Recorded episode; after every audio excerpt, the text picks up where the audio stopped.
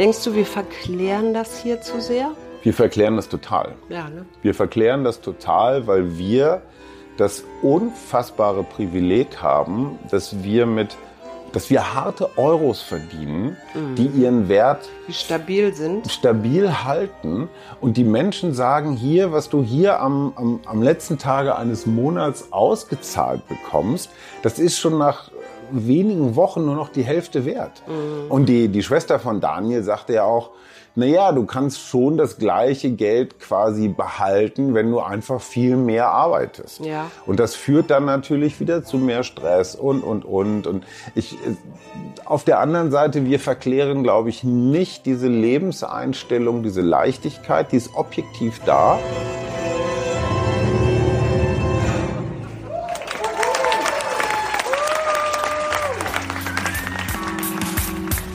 Herzlich willkommen zum Mutmach-Podcast von Funke mit Suse, Paul, und Hajo Schumacher. Heute ist Mutmach-Freitag und da kümmern wir uns um ein Thema, das uns gerade beschäftigt. Euch hoffentlich auch. Der Mutmach-Podcast auf iTunes, Spotify und überall, wo es Podcasts gibt. Abonniert uns gerne. Das ist für euch kostenlos, aber für uns ein Kompliment, das Mut macht. Und jetzt geht's los. Hallo und herzlich willkommen zum Kettensägen-Tango Teil 4. Zwei Boomer versuchen Workation in Südamerika. Suse und Hajo Schumacher begrüßen zum Mutmach-Podcast aus der Ferne. Wir leiden mit euch in der Kälte. Cherie, wo hat's uns hin verschlagen? Wir sind in Chubut, das ist eine Provinz von Patagonien, noch so relativ nördlich. Und im genau genommen sind wir in der Pampa.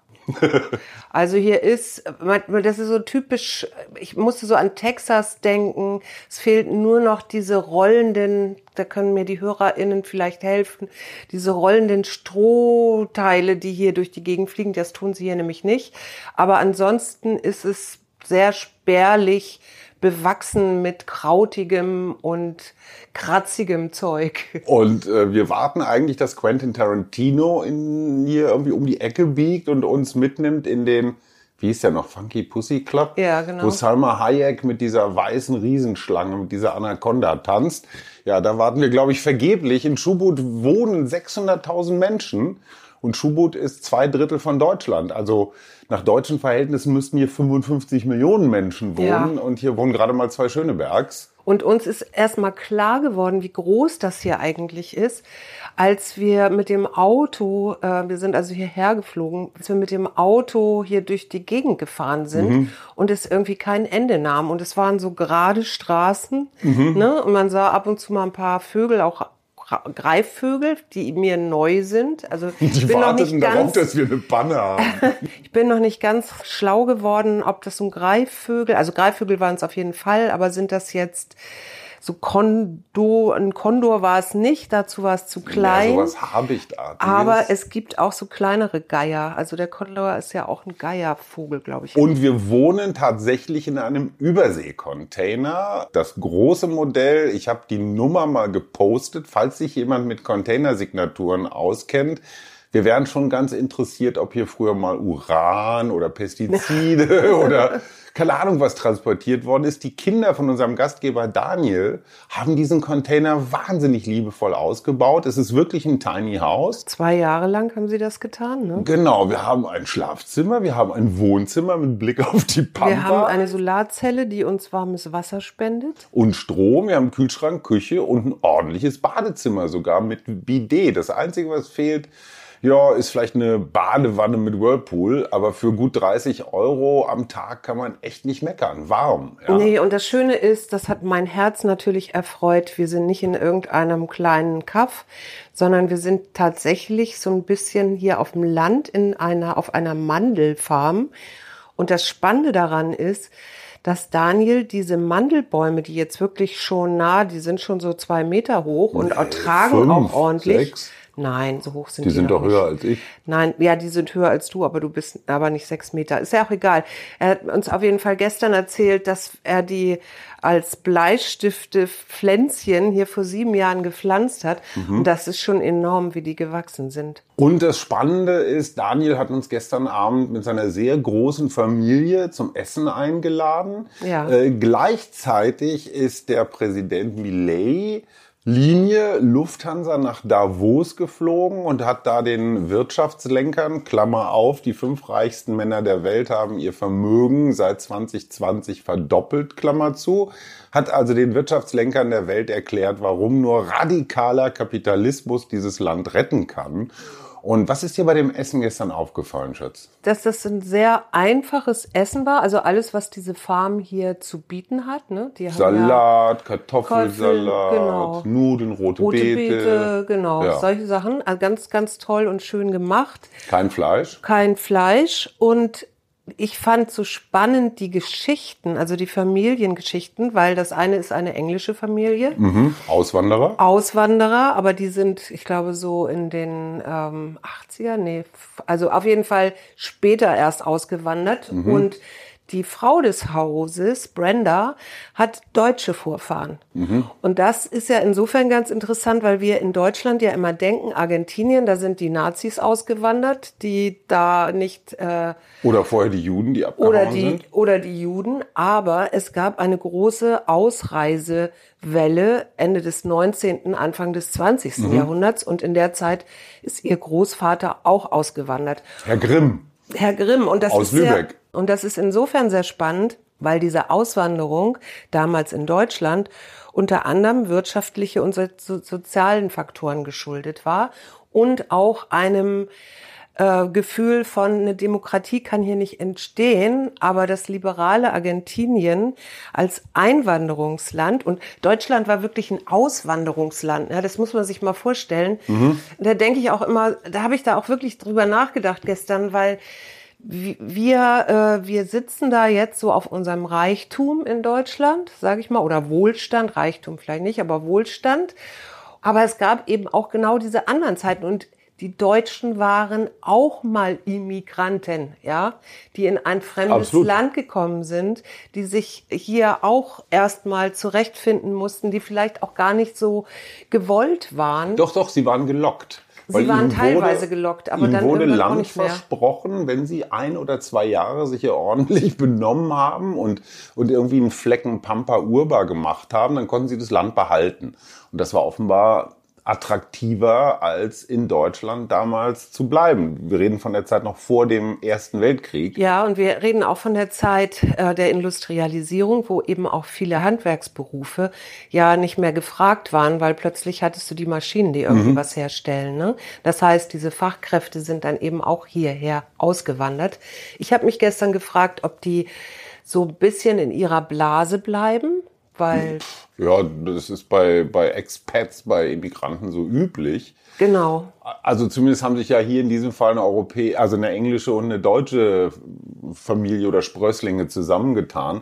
Was mir auffiel, ist Geld. Ja. Das Thema Geld spielt hier eine Riesenrolle, weil es davon immer zu wenig gibt. Ja. Also du kannst die Preise, du kannst den Preisen beim Steigen zugucken. Du kannst vor allen Dingen nicht einschätzen, ist der Preis jetzt heute noch richtig? Also muss ich heute ganz viel Milch kaufen, weil er noch relativ niedrig ist? Das und geht gehe ich morgen in den Spar, in den Supermarkt und dann ist die, der Milchpreis aber plötzlich wieder gestiegen. Das ist sicher. Also so dieses permanente äh, nicht auf irgendwas verlassen können, also zumindest was wie Stabilität der Währung, das finde ich schon ganz schön krass und das haben Sie gestern ja auch in ein paar Beispielen erzählt. Und mir fiel auf, dass dieses Essen schon auch viel mit Selbstversorgung zu tun hatte. Also alles, was mit Kaufen zu tun hat, wird vermieden. Es gab eine Flasche Wein für, naja, fünf Erwachsene und bestimmt noch drei, vier erwachsene Kinder. Da hat jeder so einen Fingerhut voll gekriegt, aber es gab keine zweite Flasche Wein. Nee, nee. Wenn ich mir überlege, wir laden Leute zum Essen ein, dann fragen wir gar nicht, sondern machen einfach die nächste Flasche auf. Das ist hier ein Thema. Ja. Energie ist ein Thema, Strom ist teuer, Wasser ist ein Thema, die kriegen hier kostenlos oder zu, zu einem sehr günstigen Preis Klärwasser, also was so grob vorgeklärt ist, wo doch, naja, äh, Überreste drin sind, guter Dünger, quasi ja, für, die, so für die Pflanzendünger. Genau, für ne? die, für, genau. Nee, nee, also selber, zum aber- Bewässern. Ja. Äh, Also so verdünnte Jauche sozusagen, gar nicht so doof. Aber äh, also Daniel sagte, er bräuchte 18 Solarpaneele, um sich hier selbst mit Strom zu versorgen. Aber das Geld hat er einfach nicht. Und Nee. Geld leihen kannst du ja auch vergessen bei den Zinssätzen. Und dieser dieser doch sehr behutsame Umgang mit Geld hat Mhm. mich auch noch mal auf unseren vergleichsweise sehr leichtfertigen Umgang mit Geld hingewiesen. Also Mhm. Ja. und trotzdem fand ich es toll, wie unglaublich fröhlich diese Familie Mhm. war.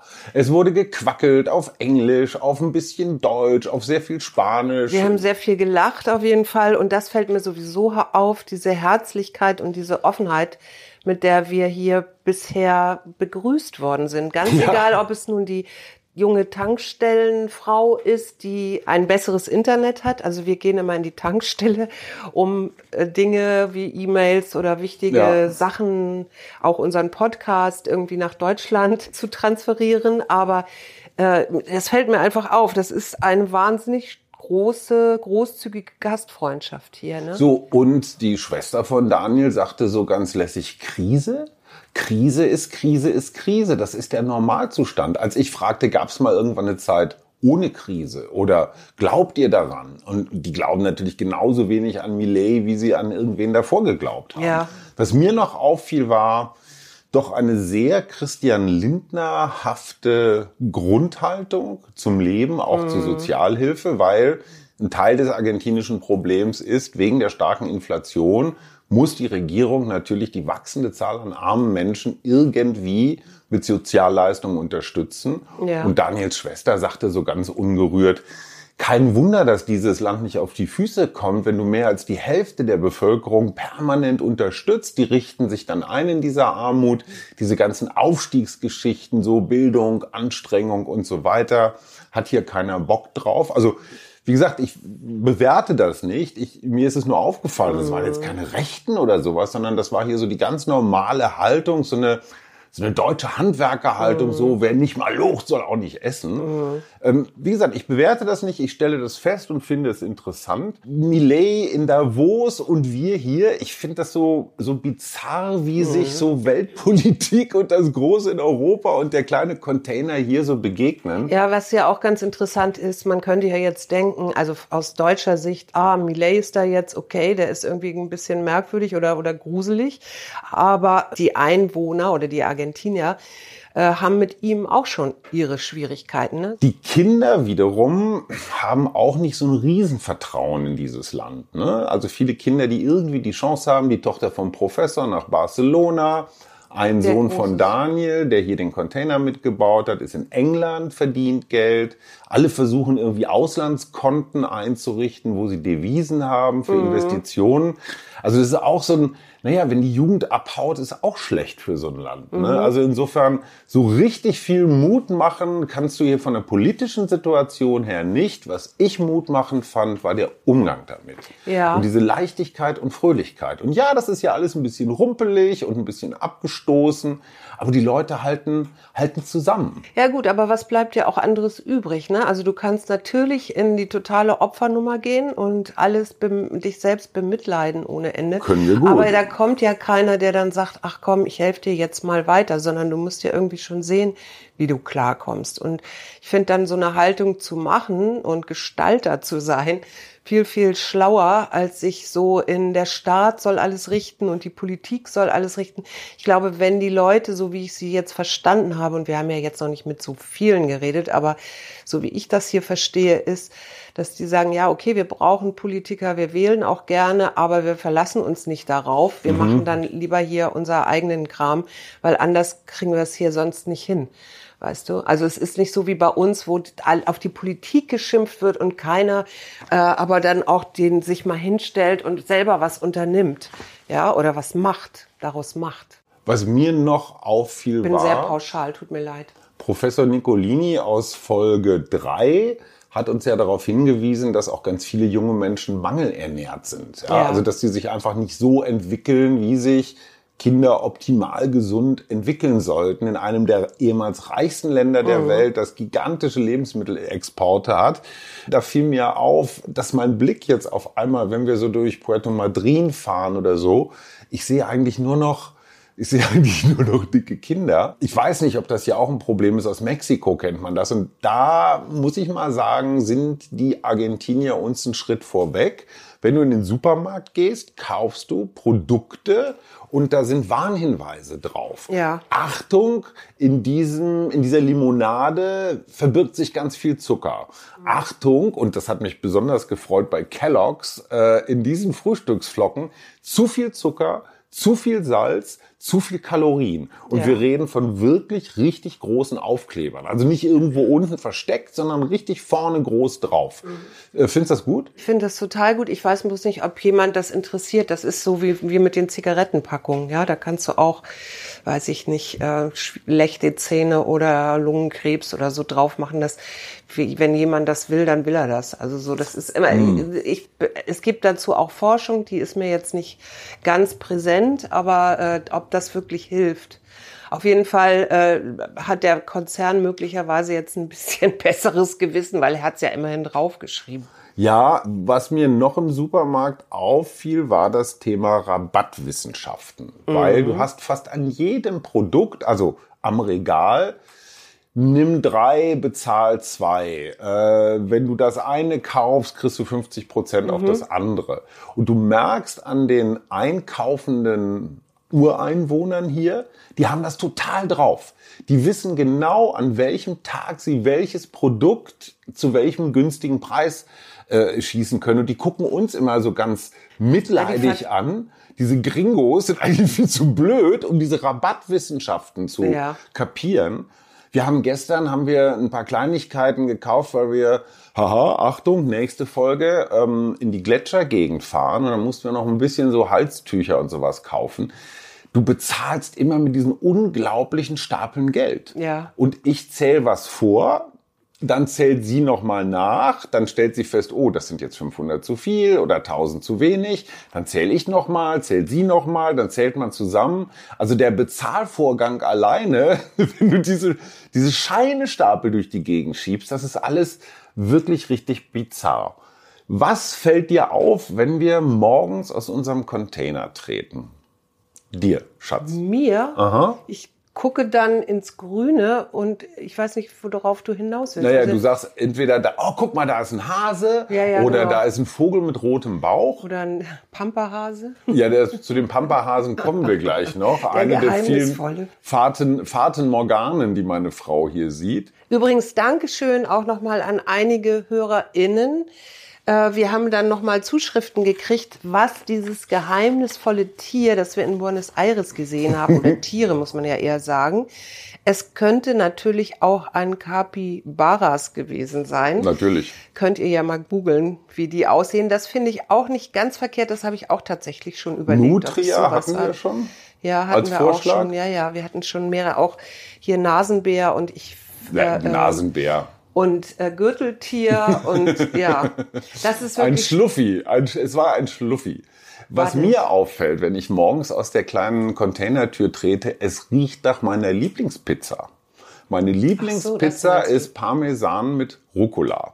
Und hier wächst ohne Ende wilder Rucola. Und du hast diesen leicht, naja, was ist das, bitter, Ja, scharfen. bitterscharfen. Und, und, und wenn man es isst, hat er auch was Süßliches. Senfrauke nennt sich das, die wilde Form. Die haben wir. Ähm, Also wir ich finde, der, also du kannst hier wirklich Rucola direkt vor der Tür pflücken und er schmeckt besser. Er schmeckt differenzierter als bei uns. Haben wir uns dann auch gleich aufs Käsetoast gelegt, weil wir hier nämlich, das ist das Einzige, was so ein bisschen fehlt, ist ein klassischer Herd. Wir haben nur einen Grill.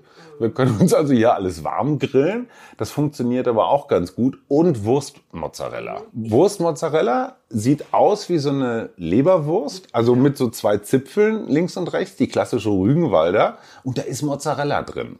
Und es schmeckt ein bisschen so, wie er aussieht, nämlich nach nix. Ähm, aber gut, äh, rätselhafter argentinischer Supermarkt. Was mir noch aufgefallen ist, ich habe ja in der letzten Folge so ein bisschen hier über die argentinischen Frauen gesprochen, die ich sehr sexy finde. Und dann habe ich gedacht, naja, vielleicht ist das so eine Stärke auch, ne? so ein, so, ein, so ein Selbstbewusstsein. Aber es kann natürlich auch was anderes heißen. Es kann natürlich auch heißen, es wird erwartet, dass ich mich schön mache und wenn ich mich schön mache, bekomme ich eher einen Mann oder so. Ja, Also du meinst eher so eine Das kann auch eine Wettbewerbsgeschichte? Wettbewerbsgeschichte sein. Ich weiß es nicht. Ich versuche das hier noch rauszufinden. Auf jeden Fall bin ich erstmal sehr beglückt, dass wir tatsächlich diese diesen Austausch haben. Und Professor Nicolini, wie der Name schon sagt, hat natürlich auch italienische Wurzeln, weil in Buenos Aires ganz eine sehr hohe Dichte an italienischen Einwanderern oder Auswanderern auch so um die Jahrhundertwende äh, gestrandet ist oder nicht gestrandet ist. Was mir noch angekommen ist. auffiel, war das liebevoll handgemalte Schild hier im ähm, Container Dies que no hay agua. Also Tage ohne Wasser. Das ist völlig normal, dass hier an manchen Tagen das Wasser komplett abgestellt wird, einfach um zu sparen. Also 6. Januar, 9., 12., 15., alle drei Tage wird das Wasser abgestellt. Da wir so einen großen Tank auf dem Dach haben, betrifft sowieso. uns das nicht. Und sowieso nicht so viel Wasser brauchen, aber ja. Ähm, und wie gesagt, Wasser, Wasser ist auch teuer. Was mir noch auffiel, wir waren am Beach. Ja. Und das hat jetzt so mit dem klassischen St. Peter-Ording oder Kühlungsborn wenig zu tun. Es ist unfassbar weit. Wir waren in einer Bucht, wo wir mit allen Tricks versucht haben, Wale anzulocken, aber das war den Walen leider ziemlich egal. Ja. Ich verstehe allerdings, warum die hier so eine unglaublich reiche marine Tierwelt haben, weil die haben hier Ruhe, die Viecher. Ja. Du siehst einfach 20 Kilometer weit nichts. Am besten eventuell noch mal so eine Staubfahne, weil da ein Auto lang fährt, fünf Kilometer entfernt.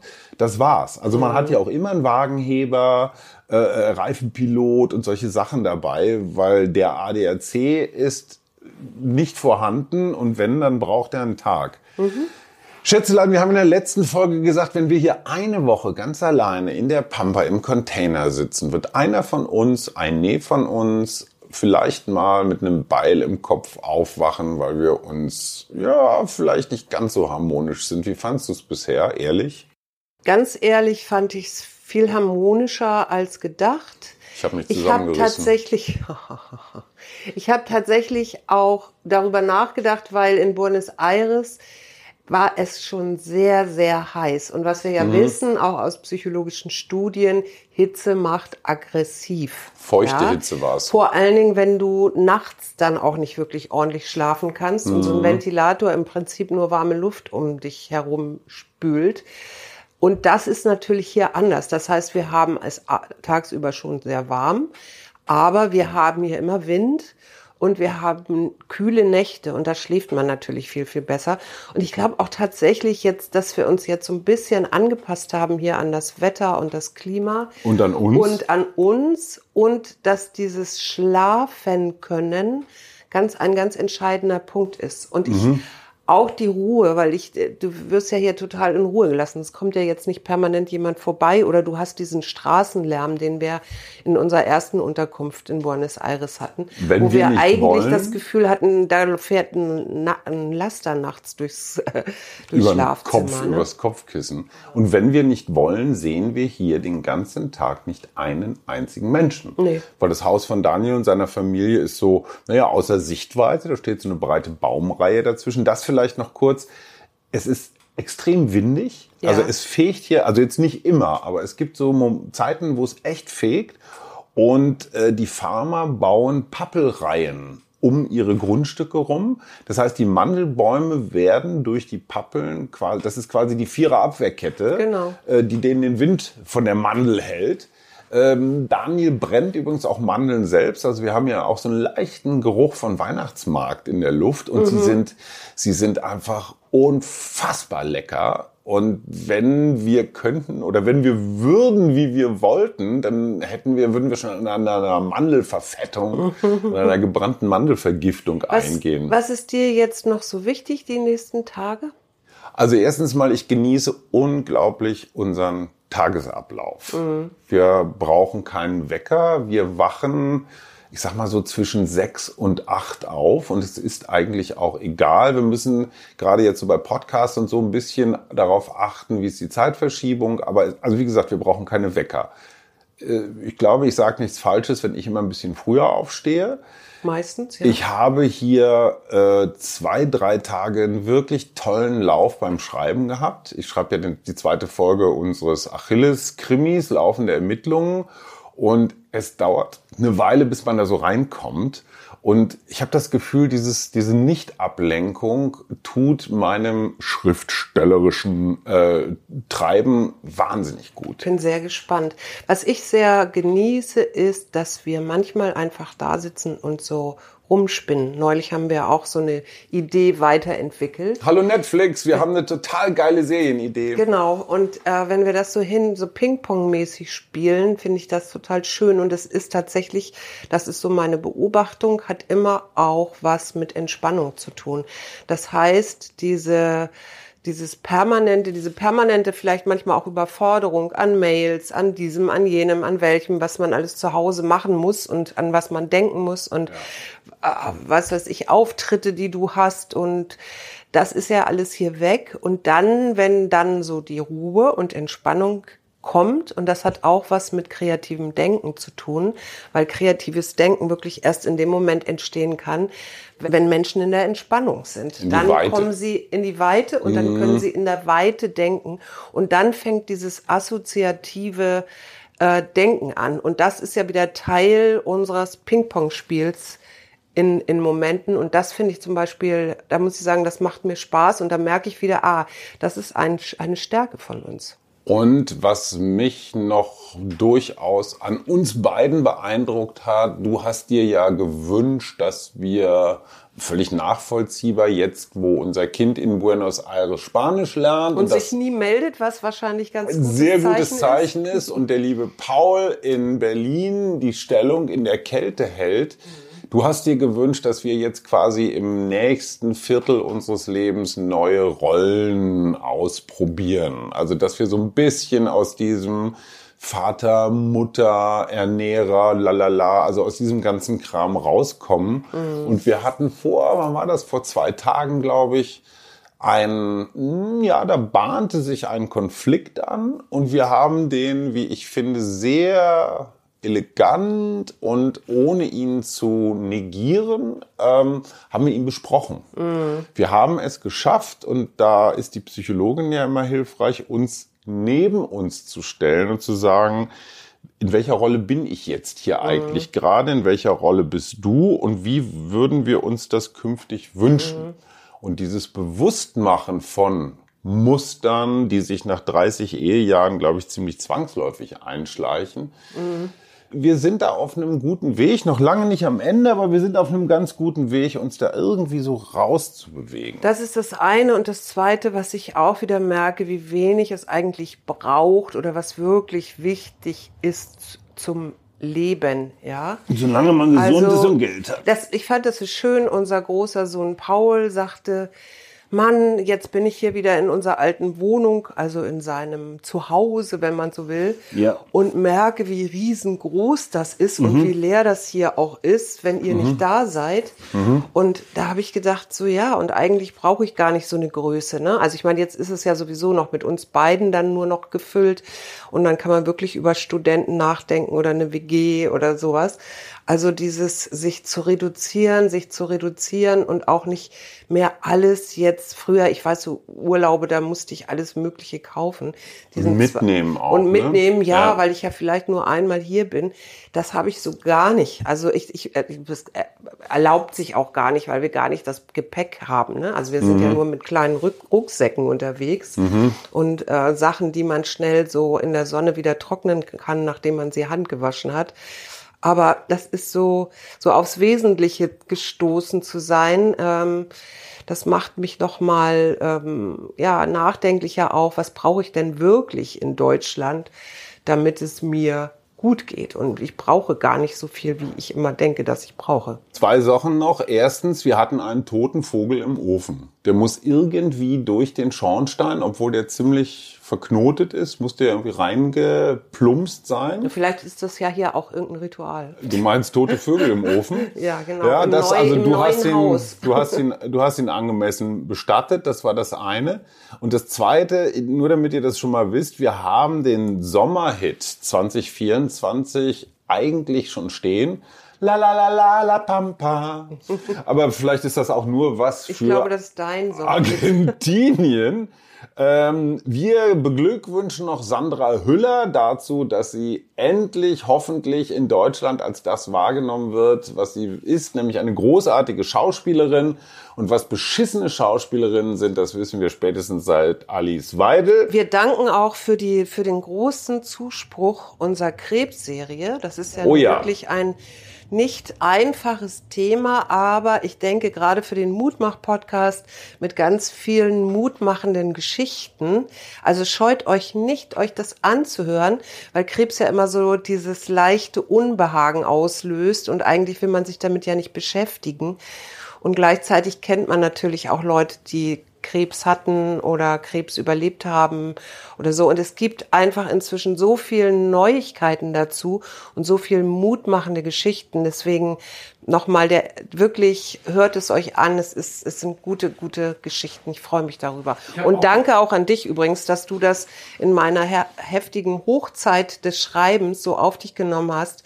Ich habe zwar auch zwei Interviews mitgemacht, aber den Rest hast du bestritten und ähm, ja, danke dafür. Hinweis, guckt auf unserem Instagram-Account Mutmach Podcast. Da haben wir kleine Filmchen, Fotos. Ja, auch der Vogel im Ofen ist zu sehen. Auch der Rucola ist zu sehen.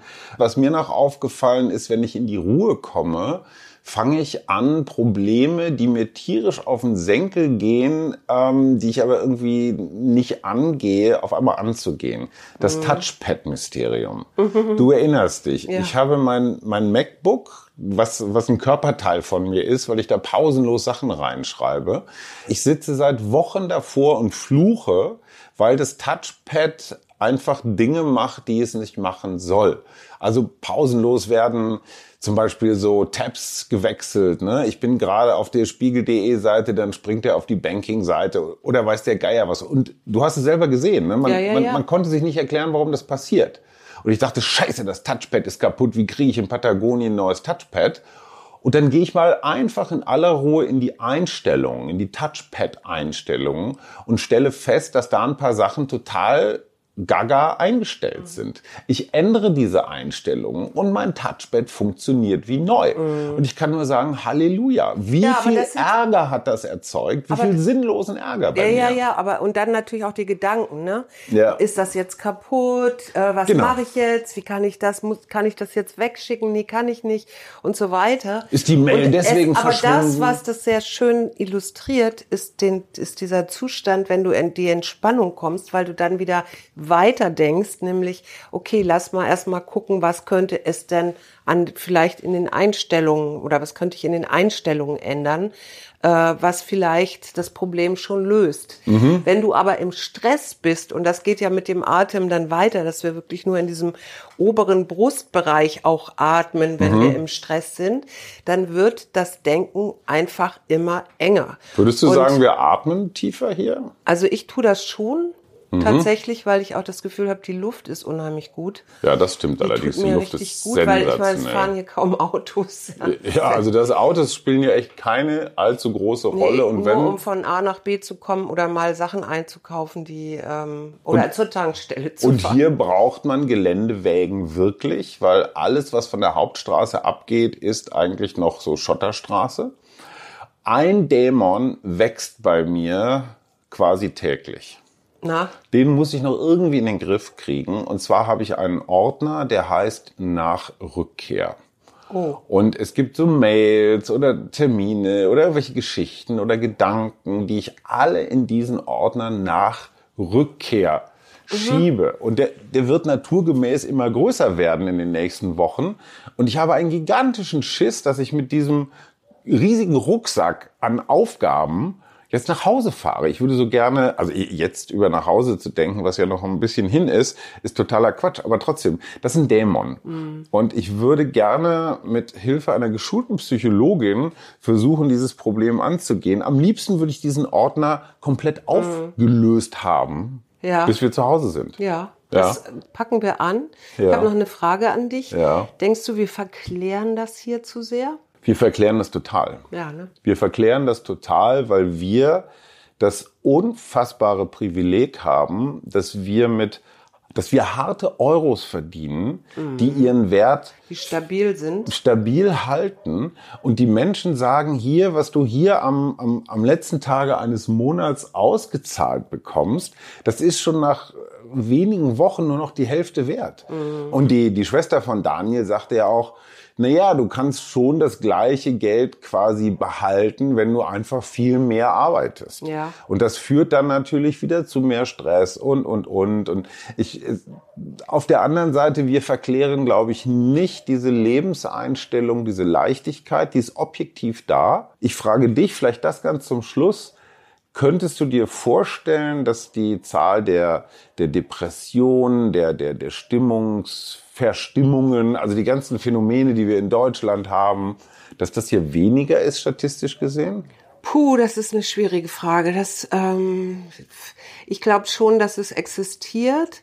Auch vor allen Dingen, wenn du gerade so am eher armen Rand bist. Also wenn das Leben und die die Bedürfnisse, die Grundbedürfnisse nicht vollständig gedeckt sind mhm. und du irgendwie nicht da rauskommst, könnte ich mir vorstellen, dass das auch ein Teil von Depressionen macht. Mhm. Ja, also diese diese Hoffnungslosigkeit, diese also hoffnungslos sind sie hier nicht. Ja, das weiß ich nicht. Ich weiß nicht, ob wir das richtig wahrnehmen, weil auch dort in dem Ort, in dem wir immer einkaufen, in Porto Madryn, da ähm, sind natürlich auch viele Touristen und da sind Läden und da lebt das Leben.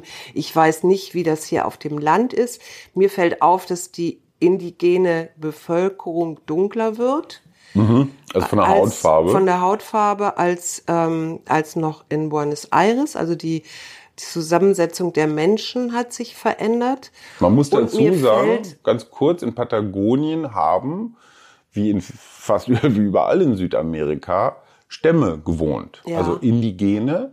Sie sind allerdings hier von den Siedlern, glaube ich, jetzt nicht so großflächig vertrieben worden, weil es gab gar nicht so viele Na, doch, Siedler. Doch, doch, es gab auch genau diesen Genozid hier, ja, an den Indigenen. Das haben mir gestern, hat mir gestern die Schwester von Daniel erzählt.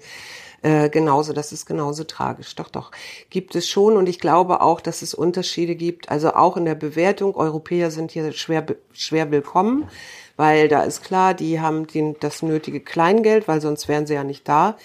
Und ich glaube, äh, wenn ich das richtig verstanden habe, auch weil es Bolivianer gibt, weil es äh, Ecuadorianer, ähm, Venezuela, Venezuelaesen, also Menschen aus Venezuela, weil der geschätzte Herr Maduro mit seinem mit seinem komischen Politikstil da auch ganz viele Menschen in die Armut getrieben und vertrieben hat. Aber die gute Nachricht ist, dass wir das vergleichsweise viele Geld, was wir haben, bei Menschen wie Daniel lassen. Genau. Ja, und der sich davon vielleicht dann sein drittes oder viertes Solarpanel kauft. Ja. Und das, das ist für mich also ich will uns jetzt nicht heiliger machen, als nee, wir sind, sind aber das ist eine Form von Entwicklungshilfe, die ist besser, als wenn wir jetzt irgendeine Hotelkette äh, das Geld in Rachen schmeißen würden, die dann das alles nach Amerika Und da gibt's noch eine Leserzuschrift für dich, mein Lieber, oh. weil du neulich dich gefragt hast, wie nennt man denn die Einwohner von Buenos Aires? Mhm. Nennt man die Buenos Airesianer? Nein, sie heißen Portenos. Portenos. Genau. Das äh, ist total sinnvolles und hilfreiches Wissen. Ihr Lieben, wir wünschen euch ein paar Grad mehr. Ja, wir, wir schicken ganz viel Sonnenschein und Wärme nach Deutschland, auch wärmende Herzgedanken. Guckt euch unser Instagram-Profil an. Das wechselt ein bisschen, weil wie gesagt, mittwochs läuft immer die Krebsserie, die mutmachende Stefanie Giesinger, Germany's Next Topmodel Gewinnerin von 2014, Habt von vor zehn Jahren. genau. Genau, die ist da zum Beispiel zu hören, aber auch Charité-Ärzte, Betroffene, Angehörige.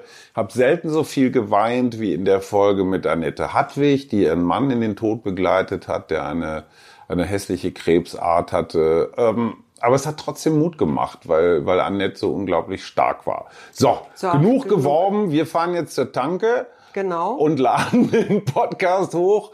Wir grüßen auch ganz, ganz herzlich den lieben Amadeus, der das immer alles schneidet und mit Tango-Musik unterlegt. Und Amadeus, für wissen, was wir an dir haben. genau. Und tschüss. Und tschüss, ihr Lieben.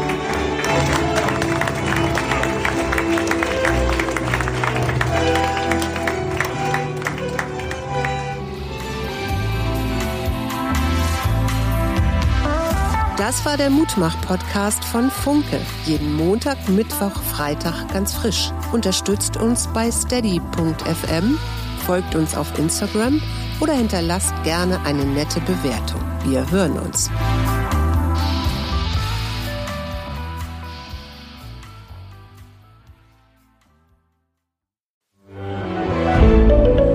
Ein Podcast von Funke.